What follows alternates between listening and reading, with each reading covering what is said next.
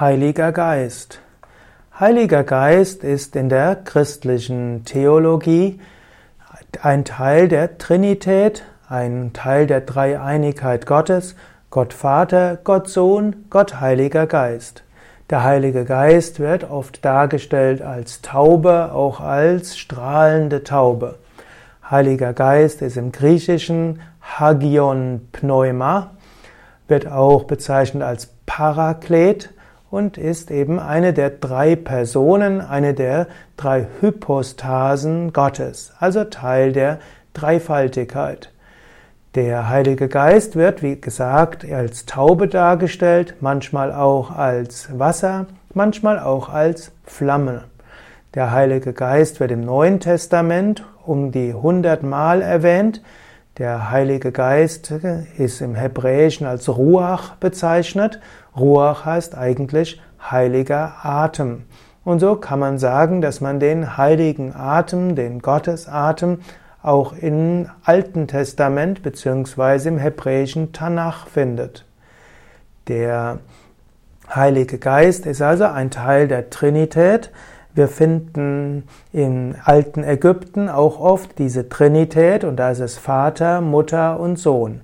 So gibt es zum Beispiel Isis, Osiris und, äh, und den Horus. Horus ist dann der Sohn von Isis und Osiris. Und so kann man auch sagen, es gibt äh, Maria und Josef und das Jesuskind. Aber in der christlichen Theologie gibt es Gott Vater, Gott Sohn, Gott Heiliger Geist. Dort würde man sagen, Gott Vater ist das männliche Prinzip, dann Gott Mutter wäre der Heilige Geist und dann kommt der Sohn eben Jesus. Diese drei bilden eine Einheit.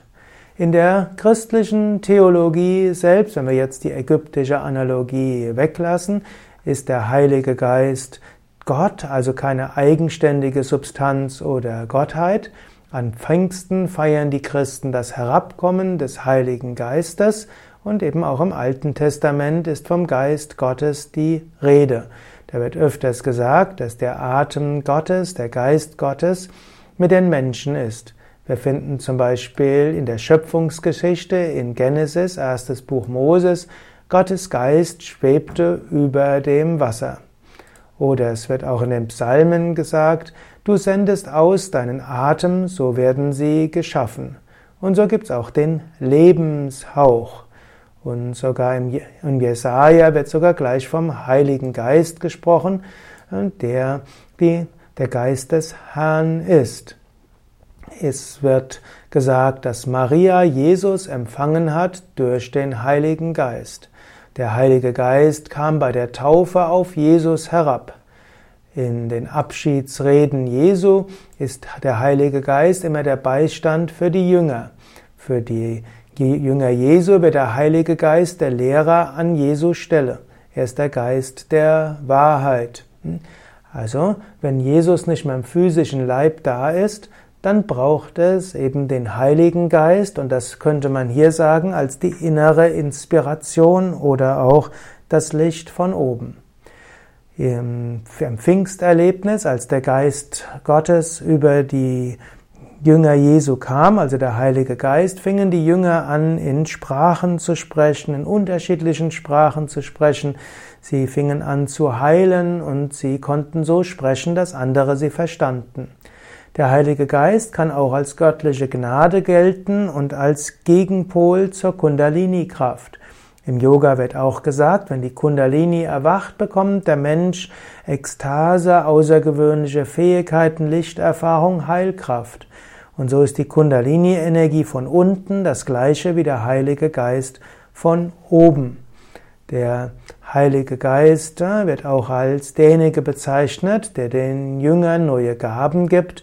Der Heilige Geist wohnt in den Menschen, der Heilige Geist gibt Gaben und man spricht von den Gaben des Heiligen Geistes, der Frucht des Heiligen Geistes. Gerade der Apostel Paulus spricht immer wieder davon. Ja, so kannst du dich öffnen für den Heiligen Geist. Du kannst äh, Gottes Gnade anrufen, die Gaben Gottes anrufen und du kannst auch darauf vertrauen, dass der Heilige Geist dich inspirieren wird, in dir wirken wird, durch dich wirken wird und in der ganzen Welt wirksam ist. Egal, ob du dich als Christ bezeichnest oder auch nicht, es gibt Gottes Kraft als Heiligen Geist, der dich inspiriert, in dir und durch dich wirken will.